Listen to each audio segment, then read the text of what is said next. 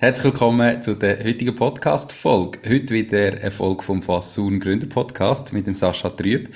Und zwar haben wir heute einmal den Lebenszyklus von einem Unternehmen anschauen, weil wie auch ein Mensch, irgendwo wird ein Unternehmen geboren und irgendwann geht es im Normalfall auch wieder ein. Und da wollen wir mal schauen, was überhaupt alles dazugehört, was die einzelnen Stationen davon sind. Ich freue mich sehr auf die heutige Folge und bin selber gespannt, ob es Zeug gibt, wo, wo mir noch nicht bewusst ist.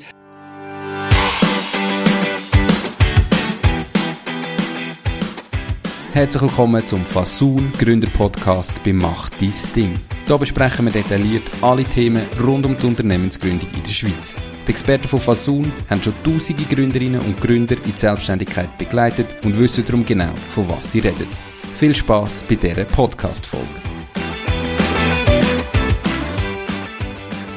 Schön, bist du wieder da. Hallo Sascha, wie geht's? Hallo Nico, schön da zu sein. Ähm, geht mir sehr gut. Danke, dir hoffentlich auch. Definitiv. Also erzähl mal gerade, wie wird ein Unternehmen geboren oder was passiert da so ganz am Start? Ja gut, ich denke, am Anfang brauchst du halt immer irgendwo eine Idee. Also mhm. entweder alleine, dass du irgendwie denkst, oh, ich könnte noch die Dienstleistung anbieten oder besser anbieten wie, wie Konkurrenz. Oder hast du mit äh, Kollegen irgendwelche Ideen, wo du denkst, oh, die müssen wir unbedingt umsetzen. Das, da könnte man Geld damit verdienen, da gibt es einen Markt dafür. Okay. Also eigentlich entsteht es schon bei der Idee und nicht erst bei einer offiziellen Gründung. Ja, ich würde sagen, oder? Bei, bei der Idee, meine, das kennen wir ja alle, dass irgendwo mal in der Bar bist und denkst, das könnte man besser machen wie der Barkeeper, der da ist. Ähm, irgendwelche Bierideen, wo man hat. Meistens fährt es so an und, und sehr oft, wenn man mit wenn man mit jungen Unternehmern zu tun hat und auch teilweise sehr erfolgreiche jungen, jungen Unternehmer zu tun hat, ähm, sind es oft Bierideen, wo, wo nachher zu, zu, de, zu, zu coolen Startups geführt haben. Ja, ich äh, muss mir gerade selber überlegen. Ich weiß noch, ich habe so die Analogie wieder zum Mensch. Äh, ich habe damals, als ich mit dem Podcast gestartet habe, immer gesagt, ich bin wirklich lang mit der Idee schwanger gewesen. Ähm, also es hat nicht Geburt gebraucht, sondern äh, zuerst muss man mal noch schwanger sein, genau. Was mache ich, wenn ich eine Idee habe? Ja gut, wenn, wenn du mal eine Idee hast und, und es wird dann wirklich konkret, dann muss man schauen, oder hat man im Team selber drin einen, einen Spezialist, einen Profi, wo, wo sich da damit auskennt, dann mit der Gründung, mit den entsprechenden Rechtsformen. Und wenn man das nicht hat, dann geht man einfach zu einem Profi und schaut das mit dem äh, Setup an vom Unternehmen, was es könnte geben, welches ist die richtige Rechtsform äh, fürs Team, wo man hat. Mhm. Und ja, geht dann eigentlich so in die ganze Unternehmensgründung hinein. Also zum Beispiel natürlich zu Fasun, oder, wenn man nicht sicher ist. Da ist natürlich der Idealfall, natürlich, wenn man zu uns kommt, aber es gibt mhm. natürlich sonst auch noch sehr viele andere gute Leute auf dem Markt, ähm, viele Treuhänder, die auch sehr gut in dem Bereich sind, genau. Zu welchem Zeitpunkt würdest du empfehlen, so den, den Gründungsprozess, eben, ich sage jetzt rechtlich, in Angriff zu nehmen, ähm, wenn ich eine Idee habe? Würdest du empfehlen, zuerst einmal die Idee zu probieren und einfach mal schauen, gibt es überhaupt einen Bedarf? Habe ich, habe ich Kunden? Finde ich überhaupt Kunden? Mache ich vielleicht schon die ersten paar hundert Franken Umsatz oder zumindest Kundenfeedbacks? Oder sagst nein, ich habe eine Idee, jetzt gehe ich gerade, jetzt muss ich es im Handelsregister eintragen, ich muss gründen, ich muss Rechtsform haben. Weißt du, was empfiehlst du da so? Ja, ist eine gute Frage. Ich glaube, es gibt nicht richtig oder falsch in dem Bereich, oder? Es gibt ich sage jetzt mal, Branchen, wo du wirklich deine Rechtsform brauchst, ähm, wo, wo, wo, du die, deine GmbH, deine AG brauchst, weil du halt auch sehr viel Geld auch investieren musst. Mhm. Das, das gibt es durchaus. Ähm, das kann Bereich, Bereich sein Softwareentwicklung und ich weiß, ich brauche vier, fünf Jahre lang muss ich, äh, muss ich investieren äh, an Zeit für die Entwicklung. Ich brauche Investoren, dann brauche ich relativ schnell mal äh, meine GmbH oder meine AG. Ähm, und dann gibt es Sachen, äh, wo man sagt, okay, wir fangen die her, und das ist halt der Normalfall, wir fangen einfach mal an, wir probieren einmal. Ähm, da würde ich sagen, das ist, da ist es wahrscheinlich wichtiger zu schauen, welche Rechtsform könnte für mich denn stimmen schlussendlich. Wie wollen wir anfangen? Sollen wir gerade direkt schon in eine GmbH? Bedeutet halt ein bisschen mehr Kosten am Anfang. Ähm, dafür habe ich keine persönliche Haftung zum Beispiel. Ähm, oder lange es auch, wenn man mit einer Einzelfirma oder Kollektivgesellschaft startet, weil man einfach mal schauen wollen, was passiert. Oder gerade dann, wenn man vielleicht irgendwie ganz speziell hat, nicht viele Investitionen braucht, kann es durchaus sein, dass man sagt, wir fangen mit einer, mit einer Personengesellschaft an, weil man mit wenig Kosten einfach mal wollen, ausprobieren, ob es geht oder nicht. Für das braucht man ja eigentlich auch nicht eine offizielle Gründung in dem Sinn, sondern in dem Moment, wo ich eine Rechnung schreibe, bin ich eine Einzelfirma. Genau, also die Einzelfirma ist ja gegründet ab Tätigkeitsstart. Mhm. Ist klar, ab dem Moment, wo man dann wirklich anfängt, da äh, Umsätze zu generieren und, und, und, halt auch äh, Rechnungen zu schreiben, ist wichtig, dass ich mich dann anmelde bei, bei der Ausgleichskasse. Ähm, Kollektivgesellschaft muss im Handelsregister eintragen lassen. Ähm, aber grundsätzlich sind das halt einfach die Sachen, die eh nochmal noch ähm, ein bisschen Ausprobieren zulassen, oder? Weil bei der GmbH ist halt so, wenn ich dann ein halbes Jahr ausprobiert habe, und es funktioniert nicht, oder ich merke, äh, es macht mir keinen Spaß, das kann ja durchaus auch sein, oder? Es ist nicht für jeden äh, ähm, ja, das Unternehmertum geeignet, oder? Vielleicht findet auch einer, nein, ich brauche einen Chef, wo man sagt, man muss machen, wenn es selber geht es nicht. Mhm. Ähm, und dann nachher äh, ist halt einfach ein teurer Spaß gewesen, GmbH zu gründen, weil halt auch, kommen wir später dazu, eine Löschung nicht so einfach ist von einer Kapitalgesellschaft. Okay, also schon am Anfang äh, sich überlegen, was ist Geschäftsmodell und eben, wenn es ein grosses Risiko ist, ob das ein Haftungsrisiko könnte sein oder halt einfach irgendwie was auch immer für das Risiko, dann müssen wir eher vor dem Start von der Tätigkeit eine Kapitalgesellschaft gründen. Aber wenn ich jetzt irgendeine kleine Dienstleistung oder so etwas anbiete, kann ich einfach mal anfangen und schauen, gibt es überhaupt einen Bedarf? Ist die Idee, die ich im Kopf habe, wirklich umsetzbar, sinnvoll? Oder begrabe ich die vielleicht nach ein paar Wochen wieder und dann ist es einfach wie zu früh, wenn ich bis dann schon GmbH gegründet habe, zum Beispiel, oder? Ja, genau, halt einfach auch, wie, wie die Liquidation eben von einer Kapitalgesellschaft sehr, sehr mühsam ist. Und dann natürlich auch kostspielig, oder? Genau. Mhm. Also, dann habe ich jetzt irgendwann gegründet, haben wir gesagt, äh, wir haben uns beraten lassen und es ist jetzt eine Firma gegründet, egal welche Rechtsform. Wie geht es weiter? Was brauche ich nachher? Ja, grundsätzlich, oder ist der Gründungsprozess ist ja meistens der dauernde Moment. Ich würde sagen, wahrscheinlich ab dem Moment, wo ich mich beraten lasse und es ist wirklich konkret, bis dort an, wo die Firma im Handelsregister eingetragen ist, hätte ich gesagt, Handelsregister braucht etwa zwei Wochen, dann musst du noch gewisse Sachen organisieren, vielleicht hast du etwa vier Wochen. Oder? Das ist so ein bisschen der Gründungsprozess. Und so in dem Gründungsprozess gibt es sicher so ein paar Sachen, die man einfach organisieren sollte für später. Ähm, das ist sicher mal, dass man schauen tut, äh, wie sieht es im Bereich von Versicherungen aus? Brauche ich Versicherungen? Was sind vielleicht äh, optionale Versicherungen? Äh, weil es sind obligatorische Versicherungen, die ich sicher brauche für, für, mein, ja, für mein Unternehmertum oder für mein Geschäft, das ich brauche. Das ist sicher ein, ein wichtiger Bereich, den braucht jeder halt ein Bankkonto, was ich meistens halt nach der Gründung dann organisieren tun. Und ähm, was so ein bisschen das zentrale Stück dann nachher, meines Erachtens ist, ist dann halt wirklich Buchhaltung, wo man dann sagt, äh, dass man das von Anfang an super aufsetzen tut. Egal, sei es eine Einzelfirma oder sei, also sei es eine Personengesellschaft oder sei es eine Kapitalgesellschaft, dass man sich einfach schlau macht, wer hilft mir da, ähm, äh, was für ein Tool nutze ich, habe ich einen Treuhänder, der mich unterstützen tut oder mache ich alles selber? Und das ist einfach wichtig, dass man sich, dass man die administrative Arbeiten in, ähm, ja, halt einfach zu jemandem zuweisen tut, dass das einfach super funktioniert von Anfang an. Warum ist das so wichtig, äh, dass ich jetzt Buchhaltung ganz am Anfang schon einsetze? Also ich kann ja auch sagen, eben, das, am Anfang habe ich wahrscheinlich nicht mega viel Geldströme direkt. Ich habe mal erste Kunden, dann kommt dann mal ein erster Umsatz rein, dann kann ich doch auch sagen, ja, ja, ich kümmere mich nach einem halben Jahr dann einmal darum, ich kann das alles nachbuchen. Ja, das ist nicht das Problem. Das kann man immer, oder? Ähm, Buchhaltung gibt halt äh, Aufschlüsse. Klar, Buchhaltung ist immer vergangenheitsorientiert.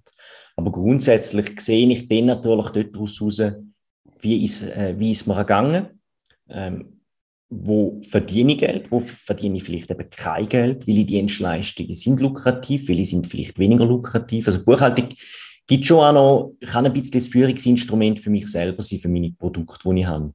Und zudem ist natürlich schon so, die Buchhaltung ist ja nicht freiwillig. Der Gesetzgeber will ja, dass ich eine äh, führe, damit er natürlich dann auch äh, meinen Gewinn besteuern kann. Ähm, und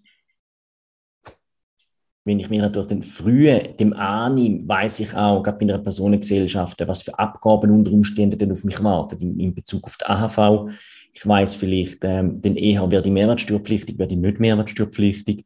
Also ich denke, äh, es ist schon ein, ein Führungsinstrument, die Buchhaltung. Und darum würde ich schauen, oder immer schauen, dass gerade am Anfang, dass man die relativ nah bei sich hat, aber wenn es ein Treuhänder machen tut, und man weiß, hey, Ende Quartal äh, muss ich Buchhaltungsunterlagen schicken, dass ich das nicht bis zum letzten Moment rauszögere, sondern schaue, dass das relativ zügig gemacht wird, dass ich ich dort wieder ein Analysetool habe für mich selber. Viele Leute, die ja gründen, haben ja von dem überhaupt keine Ahnung. Also weder von der Buchhaltung, noch was brauche ich für Versicherungen, noch irgendwie Banken, sondern sind vielleicht, äh, weiß nicht, Handwerker gewesen und sagen, jetzt mache ich mich selbstständig, jetzt mache ich meine eigene Schreinerei auf. Aber wer wende ich mich da? Suche ich da einfach den Treuhänder, der halt irgendwie im Ort ist? Oder gehe ich da zu der Bank, wo ich meine Privatkonten habe? Oder wie, weißt du, wie würdest du da vorgehen? Habe ich nachher x verschiedene Ansprechpartner? Oder was, was wäre so? Da gibt es natürlich diverse Möglichkeiten. Oder, ähm, in, der, in, der, Regel fragt man ja Kollegen, die sich selber selbstständig gemacht haben, was haben die gemacht? Mhm. Ähm, Im besten Fall auch da kommt man natürlich äh, zu uns mit der Beratung in Anspruch, schaut, äh, was wir alles im Netzwerk haben, ähm, wo wir entsprechend zur Verfügung stellen. Man, man machen wir natürlich auch sehr gern. Aber grundsätzlich ist das schon, da, was du jetzt gesagt hast, ein Stück weit ein Kernaufgabe von einem Treuhänder, wenn man so will. Mhm. Also ist, ist der Treuhänder schlussendlich noch eine dort die Ansprechperson, äh, vor allem dann nach der Gründung, ähm, zum, zum das nicht managen, aber er hat sicher auf die meisten Fragen eine entsprechende Antwort, nach einer Gründung. Okay, also ihr mit Fasun sind ja Partner vom Podcast und eben ähm, eine Gründungsplattform in dem Sinn. Aber wie weit geht denn eure Dienstleistung in diesen Bereich, also gerade jetzt zum Beispiel das Thema Buchhaltung, helfen mir da dann auch eine Buchhaltung aufsetzen oder tun das einfach irgendwie jemand, der spezialisiert ist, weiterempfehlen? Wie, wie funktioniert das? Ja, wir haben dort ein Partnerunternehmen, oder? Wir, wir wissen einfach, dass wir nicht alles können machen können. Also wir sind keine Bank, wir sind keine Versicherung, das heißt, wir brauchen dort starke Partner im Hintergrund.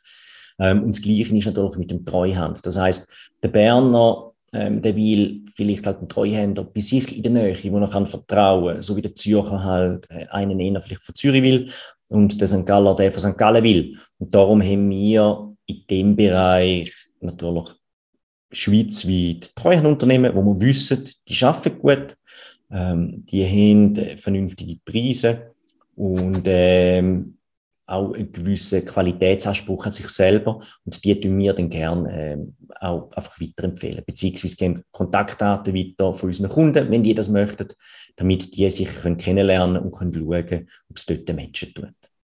Okay. Also das habe ich jetzt alles mal organisiert, ich habe gegründet, ich habe eine Bank, ich habe das, was ich muss, habe ich versichert und meine Buchhaltung ist sauber aufgesetzt.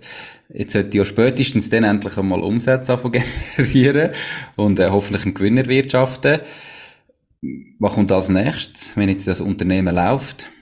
Ja gut, ich meine, also ich hoffe, es geht Hand in Hand und man hat nicht zuerst die ganze Administration gemacht und hofft, dass dann irgendwelche Umsätze können, sondern dass das dann wirklich Hand in Hand läuft. Ähm, ist sicher eine stressige Zeit am Anfang für jeden Jungunternehmer, bis das alles aufgesetzt ist. Aber grundsätzlich muss man sich dann halt irgendwann mal bewusst werden, auch am Anfang, ähm, bin ich mehrwertsteuerpflichtig, bin ich nicht mehrwertsteuerpflichtig, will ich Mehrwertsteuer abrechnen, ähm, wenn ich keine Pflicht habe, freiwillig oder nicht, sind so ein bisschen die Sachen, ähm, die Fragestellungen, die man anschauen muss. Und ich sage jetzt mal, wenn es jetzt weitergeht, ähm, man gewisse ähm, Arbeiten dann halt auch nicht mehr selber machen kann, weil der Tag hat nur 24 Stunden und ein bisschen schlafen sollte man auch noch, dann braucht es dann vielleicht irgendwann äh, mal einen Mitarbeiter, 6 20 Prozent, 6 40 Prozent, vielleicht auch 100 Prozent, wenn es sehr gut laufen tut. Mhm. Du hast jetzt gesagt, eben, muss ich Mehrwertsteuer abrechnen, will ich Mehrwertsteuer abrechnen? Was gibt es für einen Grund, dass ich würde wählen, Mehrwertsteuer abrechnen, wenn ich nicht muss? Ähm, es gibt mehrere Gründe. Oder? Der eine Grund ist natürlich, ähm, wenn ich äh, Produkt an Unternehmen verkaufen oder Dienstleistungen an Unternehmen erbringen tun, spielt es wie keine Rolle. Ähm, weil die dürfen die Mehrwertsteuer wieder zurückfordern. Das heißt, ich werde nicht teurer für, mhm. für meine Kunden. Für die spielt das überhaupt keine Rolle. Ähm, dann hat die Mehrwertsteuer natürlich den Vorteil, dass alle Aufwände, die ich mit meinem Unternehmen habe ähm, und ich Mehrwertsteuer darauf zahle, entsprechend die Mehrwertsteuer zurückfordern. Das heißt, ich habe sogar einen Vorteil daraus raus, oder? Ich komme die Mehrwertsteuer wieder zurück über. Ähm, und das andere ist natürlich auch immer ein bisschen etwas, was die Leute unterschätzen. Ähm, man weiß dann, wie viel Umsatz das man macht. Und zwar unter 100.000 Franken. Das heißt, äh, jeder Kunde, den ich habe, der weiß, hey, der Trüb, der macht weniger wie 100.000 Franken Umsatz, weil er ist schon nicht mehrwertsteuerpflichtig. Das schreibe ich ja unter Umständen äh, auf meine Rechnung. Und das ist vielen lustigerweise noch recht äh, unangenehm. Also in vielen, wo man spricht und sagt, hast du das bedacht, hast du das mal angeschaut, ähm, sagen doch, ja, da, da will ich eigentlich nicht, oder, dass, dass das die Leute sehen. Also es gibt auch emotionale Gründe diesbezüglich. Und, und das andere ist, ist, ist etwas Einfaches. Also ähm, oft wissen Großunternehmen dann nicht, was machen mit einer Rechnung, die keine Mehrwertsteuer drin hat. Das ist eigentlich durchaus schon erlebt, oder? Dass ein Telefon groß sind, ja, aber du hast einen Fehler gemacht, du hast keine Mehrwertsteuer drauf auf deine Rechnung. Dann sage ich, ja, aber ich bin eine Mehrwertsteuerpflichtig. Ah, okay.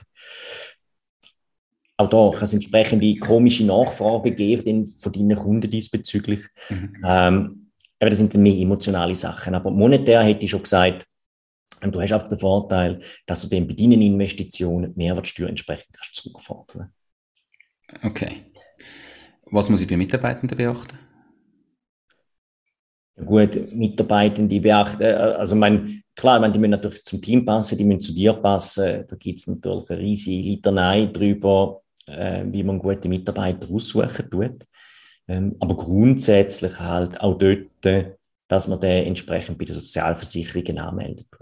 AHV, Unfallversicherung, beruflich und nicht beruflich, äh, unter Umständen Pensionskasse und wie man das hat, äh, Krankentaggeldversicherung, dass man diese Sachen einfach super machen tut, die Person dort super anmelden tut, weil man muss sich bewusst sein, ähm, dass die meisten Sozialversicherungsanstalten von der Kanton innerhalb von zwei bis vier Jahren nach der Gründung bei einem Kontrolle machen, ob das alles super laufen wird.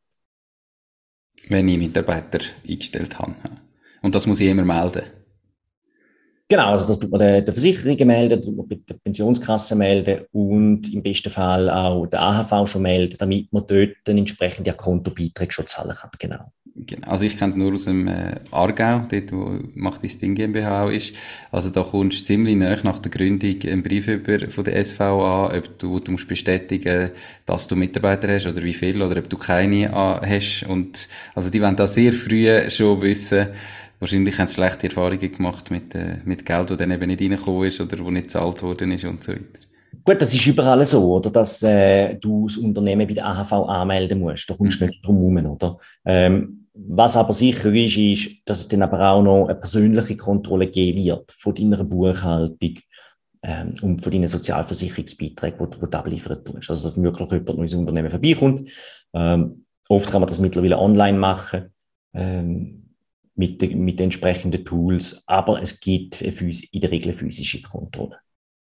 Okay, perfekt. Ich laufe weiter, es funktioniert. Ich habe vielleicht plötzlich ein paar Mitarbeiter, äh, 10, 15, 20, vielleicht noch mehr, äh, vielleicht auch weniger. Aber was, was wäre so der nächste Schritt? Im Normalfall hat man ja das Gefühl, jetzt ist eigentlich das Unternehmen, äh, es läuft, es ist erwachsen. Gibt es noch weitere Schritte? Die Podcast-Folge wird gesponsert von der Care for IT. Möchtest du, dass deine IT mit höchster Sicherheit, Leistungsfähigkeit und Stabilität rund um die Tour zur Verfügung steht? Mit ihren 100% klimaneutralen IT-Services kümmert sich Care4IT um deine IT- und Cloud-Infrastruktur. Proaktiv und smart zum All-inklusiv Pauschaltarif. Lad jetzt das E-Book zum Thema Cybersecurity in KMU ab unter www.care4it.ch slash mach-dies-ding und find heraus, wie du dein KMU umfassend vor IT-Risiken kannst schützen ja, natürlich. meine, es, ist dann, es gibt dann halt auch Mutationen, die passieren. Oder? Das eine ist natürlich, eben jetzt, was du angesprochen hast, wenn du über zehn Mitarbeiter hast. Das heißt also, wenn du über zehn Vollzeitstellen im Jahresdurchschnitt hast, dann brauchst du eine Revisionsstelle. Äh, das ist sicher mal ein Punkt. Das wäre eine Änderung, oder? Wie, wo du dann vornehmen musst. Du musst eine Revisionsstelle wählen. Ähm, und dann gibt es halt auch normale Mutationen. Also dann nimmst du vielleicht noch weitere Personen Geschäftsleitung mit auf die müssen wir dann im Handelsregister eintragen. Äh, dein Zweck hat sich vielleicht ein bisschen angepasst, oder? Vielleicht merkst du, oh, eine Dienstleistung, die ich am Anfang gar nicht so im Fokus hatte, verdiene ich auf einmal am meisten Geld damit. Aber es steht gerne im Handelsregister drin. Wäre vielleicht gut, wenn ich das mal noch anpassen tue. Also es kann durchaus sein, dass so ähm, Mutationen beim Unternehmen dann noch ein paar Jahre stattfinden. Bei der einen ein bisschen später, bei der anderen ein bisschen früher. Muss ich auch eine Mutation machen, wenn ich umziehe? Also wenn ich vielleicht in eine andere Betriebsstätte gehe, weil ich eine größere Werkstatt brauche, oder wäre das etwas anderes? Nein, das gehört natürlich auch dazu. Also ab dem Moment, wo ich natürlich die Adresse ändere, muss ich die auch im Handelsregister mitteilen, oder? Mhm. Wenn die politisch Gemeinde die gleich bleibt, ist relativ eine kleine Geschichte. Dann ist es aber eine Domiziländerung, sagt man dem. Das kann ich mit einem normalen Brief machen. Ähm, wenn die politische Gemeinde angepasst werden muss, dann man auch, muss man auch die Statuten anpassen bei einer Kapitalgesellschaft. Dann braucht es einen Notar. Ähm, und dann ist es am einfachsten, eben, wenn man zum Beispiel eben zu uns kommt, damit wir das gerade alles machen können. Das ist dann meistens der einfachste Weg, dann muss man nicht persönlich vorbeigehen. Okay, also auch für Mutationen sind ihr äh, wieder Ansprechpartner? Genau, also da machen wir relativ viel für unsere Kunden, oder? Die sind ja äh, meistens zufrieden nach, äh, mit der Dienstleistung vor der Gründung und können dann durchaus auch wieder zu uns, äh, wenn irgendetwas angepasst werden muss oder teilweise sind es auch einfach Fragen, oder? Wenn es heißt, du muss ich das anpassen, wirst das schon anpassen? ähm, dann muss man manchmal sagen, du warte doch noch, ähm, bis du noch weitere Änderungen hast, weil das lohnt sich jetzt nicht. Ähm, ja, genau, aber die Mutationen machen wir auch alles. Ja. Macht ihr das nur für Kunden, die bei euch auch schon gegründet haben, die alle Unterlagen haben? Oder ist das auch möglich für Firmen, die irgendwie noch gegründet haben, vielleicht bevor es euch schon gegeben hat, aber jetzt kommen und sagen, hey, wir zügeln, äh, könnt ihr für uns eine Mutation machen oder eben, wir haben irgendwie einfach andere Mutationen? Nein, das machen wir natürlich für alle. Also, das, also das ist äh, nicht, ich würde jetzt mal sagen, nicht unser Kernbusiness, aber wir machen äh, sehr viele Mutationen, täglich Mutationen und auch für Kunden, die wir schlussendlich nicht gegründet haben. Hm. Okay. Wenn ich weiter wachse, brauche ich vielleicht auch Investoren, oder? Was muss ich da beachten? Ja. Gut, ähm, dort ist es natürlich so, wie Investoren wäre ja irgendjemand, wo, wo wahrscheinlich Geld ins Unternehmen hineingibt und, und entsprechend Anteil dafür will. Und da muss man sich bewusst sein, dass man dass das im Regelfall halt nur über eine Aktiengesellschaft läuft. Es gibt in seltenen Fällen, dass, man, dass das ein Investor auch über eine GmbH machen tut, aber in der Regel macht man das über eine Aktiengesellschaft. Ähm, und dann muss man halt schauen, habe ich die Rechtsform schon? Also bin ich schon so weit? Bin ich bereit? Habe ich eine AG? Und unter Umständen muss man dann die GmbH umwandeln, zuerst in eine AG. Oder ich muss dann halt meine, meine äh, Personengesellschaft umwandeln in eine AG, dass ich nachher kann, äh, Kapitalerhöhungen machen ähm, und Investorengelder reinholen. Okay. Ähm, ist das aufwendig, wenn ich jetzt mit der GmbH starte und dann irgendwann sage, jetzt mache ich das zu einer AG? Ja, leider schon, oder? Es tönt, es tönt so einfach, ja, aber ich habe ja schon eine Kapitalgesellschaft, jetzt kann da die, die Aktiengesellschaft, das kann ja nicht so schwierig sein. Ähm, ist es leider. Es ist relativ aufwendig, weil es passiert wie zwei Schritte. Zuallererst gibt es eine Kapitalerhöhung in der GmbH von 20 auf 100.000. Ähm, das kann ich wieder in Sachlage bringen, das kann ich in Cash bringen, wie auch immer, aber ich muss die 100.000 machen, also ich muss auf die 100.000 kommen und dann gibt es die eigentliche Umwandlung von der GmbH in die AG. Erschwerend kommt halt dazu, dass das Stammkapital, die 100.000 volldeckt müssen sein. Das heißt, ähm, wenn ich die Umwandlung mache, tue und ich habe in den Vorjahren Verluste gehabt, dann muss ich die auch noch decken. Also muss ich auch noch entweder Rangrücktritt haben im Unternehmen drin in dieser Höhe oder ich muss äh, noch mehr Geld äh, einschiessen, damit einfach das Aktienkapital von den 100.000 bei der Gründung einfach rum ist. Also bei der Umwandlung. Und wenn ich ja würde gründen, könnte ich theoretisch auch Teil liberieren. Dann kannst du auch Teil liberieren, genau. Aber bei der Umwandlung GmbH AG ist das leider nicht möglich, ja. Okay. Ja, Bleibt noch etwas? Gibt es noch etwas anderes, außer dass ich dann vielleicht irgendwann die Firma kaufen Konkurs anmelden oder liquidieren? Konkurs anmelden wäre ja nicht freiwillig. Ähm, da wird dann für einen in der Regel ja gemacht.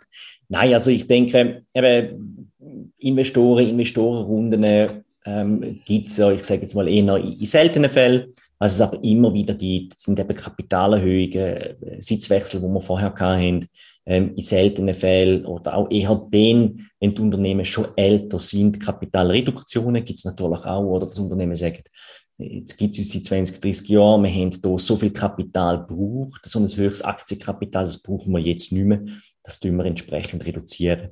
Das gibt es äh, natürlich auch, die Möglichkeit.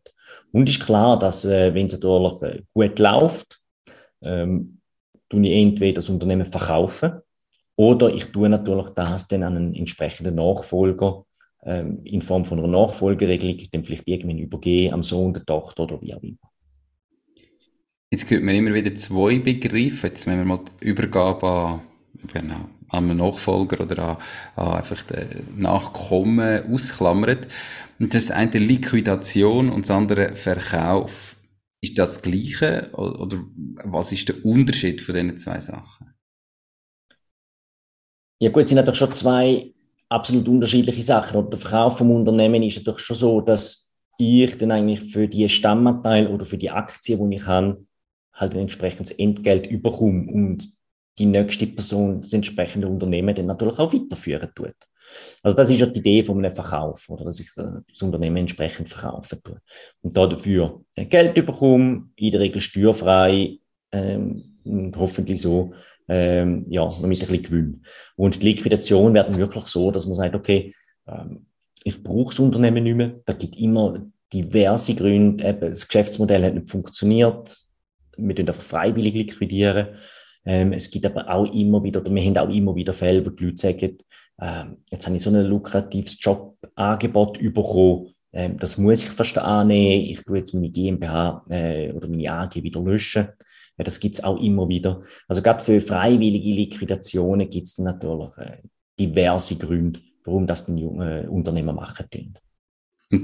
Was passiert denn da? Also eben, wenn du sagst, man löscht, dann, das heißt, es ist nicht ein Konkurs. Ähm, wie passiert denn das? Und ich dann einfach alles, was irgendwie noch in der Firma innen ist, aus der Firma rausverkaufen? Das ist dann Einnahme in der Firma rein, die ich muss versteuern und nachher tue einfach die Firma auflösen? Oder wie funktioniert denn das? Ja, es ist ein bisschen etwas Technisches, oder? Man tut dann natürlich die Firma zuallererst in Liquidation setzen. Das heißt, ähm, man tut eigentlich eine Generalversammlung beim Notar abhalten, wo man beschließt, dass man die Firma will liquidieren. Man tut dabei einen Liquidator annennen und tut das im Handelsregister anmelden. Das Handelsregister trägt das ein nach einer gewissen Zeit, hey, die Firma ist jetzt in, in, in Liquidation und dann macht man Schuldenrufe. Das heißt, wenn du Gläubiger auffordern, ähm, allfällige Forderungen anzumelden beim Unternehmen, weil wir eben im Begriff sind, das Unternehmen zu löschen. Und in der Zwischenzeit tut eigentlich der gewählte Liquidator, das ist meistens der KMU-Verhältnis, der Inhaber, der Geschäftsführer, der tut dann eigentlich äh, die laufenden Geschäfte abrechnen, alle Debitoren reinholen, äh, alle Kreditoren zahlen und tut dann das Anlagevermögen verkaufen, äh, langfristiges Fremdkapital äh, zurückzahlen. Und schlussendlich nach der erfolgten Liquidation hat man im besten Fall noch ein Geld auf dem Bankkonto, auf der Aktivseite und auf der Passivseite noch irgendein Eigenkapital. Und der Liquidator verteilt dann das Eigenkapital natürlich auf, auf die Inhaber, die noch übrig sind. Okay, ja, das klingt sehr technisch, hast du gut äh, gesagt. Ja, äh, es ist, ein, es ist ein technischer Vorgang, vor allem weil man ja ein Sperrjahr hat von einem Jahr ähm, sind die meisten KMUs, die liquidieren wollen, die können ja nicht von heute auf morgen auf die Idee zum Liquidieren, sondern es ist meistens schon so ein, ein Prozess, wo schon mehr oder weniger am Go ist.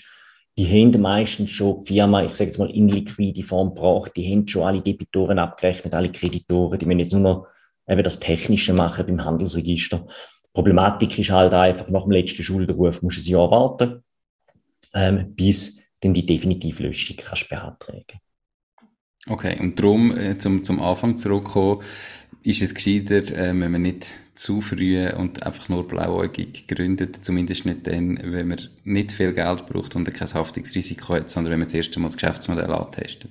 Diese Podcast-Folge wird gesponsert von der Baluas. Bei der Baluas werden alle Themen rund um Gründerinnen und Gründer behandelt. Auch das Thema Burnout-Prävention. Gerade und leider auch bei Gründerinnen und Gründern ist es kein untypisches Problem. Darum melde dich jetzt an für den Online-Burnout-Event oder sogar für das 1 zu 1 Coaching am 15. September unter paluas.ch slash burnout. Sowohl der Event wie auch das Coaching sind übrigens kostenlos.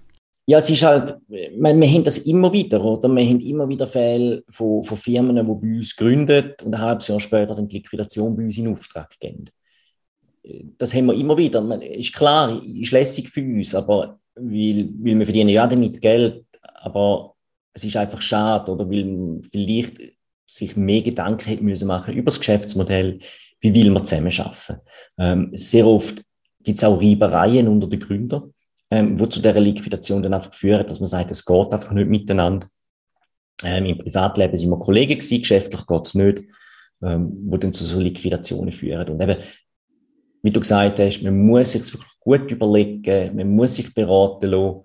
Ähm, es führt schlussendlich nicht daran vorbei, oder zum einfach von der Erfahrung können zu profitieren, wo, wo andere, wo das schon zu tausenden Mal gemacht haben, ähm, einfach können erzählen, was für Stolpersteine da oben könnten sein. Und dann kommt man zu der richtigen Rechtsform und dann muss man unter Umständen nicht nach einem halben Jahr wieder liquidieren. Auf eine mühsame Art und Weise.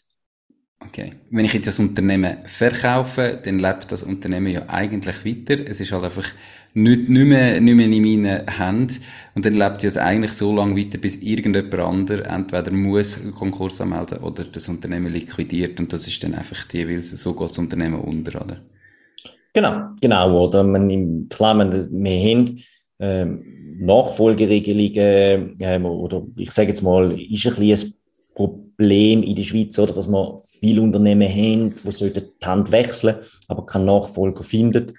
Ähm, in der Regel, teilweise gibt man das Familienunternehmen den Kind weiter oder sonst irgendwie an einen Verwandten.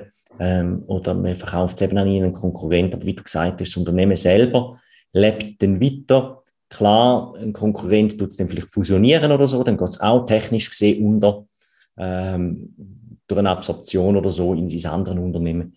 Aber per se, ähm, ja, wird es weiterleben, genau. Perfekt.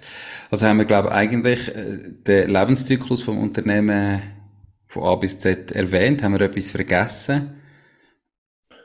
Meines Erachtens nicht, nein. Gut, sonst meldet euch, wenn ihr das Gefühl habt, es ist etwas vergessen gegangen, dass wir es noch äh, nachtragen ähm, Zum Schluss noch schnell, ähm, einfach nochmal zusammenfassend. Fasun, ähm, wo könnt ihr überall helfen in diesen Fällen? Könnt ihr die ganze, den ganzen Lebenszyklus begleiten? Wenn man irgendetwas hat, kann man auf euch zukommen? Oder sind Sachen, die wir jetzt besprochen haben, die ausklammert sind in eurem Fall? Nein, grundsätzlich kann man immer zu uns kommen, oder mit, mit jeder Art von Anliegen, wenn es äh, um Gesellschaftsrecht geht. Sollten wir irgendeine Dienstleistung nicht können anbieten, weil sie extrem speziell ist oder so, ähm, dann kennen wir sicher irgendjemanden, der das anbieten kann. Das heißt, man kann immer zu uns kommen, ähm, gerade wenn es um den Bereich Gründung geht, eben, das machen wir schon seit, seit Jahren sehr erfolgreich. Ähm, da ist sicher kein Problem. Und wir haben da wirklich ein großes Netzwerk, wo wir natürlich dann auch die entsprechenden Partner zur Verfügung stellen, falls irgendeine Dienstleistung dann gebraucht wird. Top. Also, gehen zu Fasun. Sie sind nicht umsonst Partner vom Podcast. Sascha, merci viel, viel mal für, äh, für deine Zeit, äh, für die, den spannenden Einblick mal, ähm, was überhaupt alles dazugehört und was nicht alles könnte geben. Für alle, die zugelassen haben, die schon länger ein Unternehmen haben, überlegen dann mal, wo steht ihr und brauchen ihr vielleicht irgendetwas bald. Ähm, sonst wünsche ich dir ganz, ganz äh, schönen Tag noch und ich freue mich schon wieder auf die nächste Folge. Danke, das wünsche ich dir auch. Ich freue mich auch, Nico. Merci, mach's gut. Ciao, ciao. Mach's gut, ciao, Nico, tschüss. Das war es auch schon mit dieser Podcast-Folge. Ich bedanke mich ganz herzlich fürs Zuhören. Ich würde mich außerdem extrem freuen, wenn du auf meine Webseite www.mach-dies-ding.ch wirst gehen und dich dort in mein Newsletter einträgst. Damit kann ich dich über neue Folgen und Themen, die dir helfen, dein eigenes Ding zu starten, informieren. Nochmal danke vielmals fürs Zuhören und bis zur nächsten Folge vom Mach dein Ding Podcast. In dem Sinn, alles Gute und bis dann, dein Nico.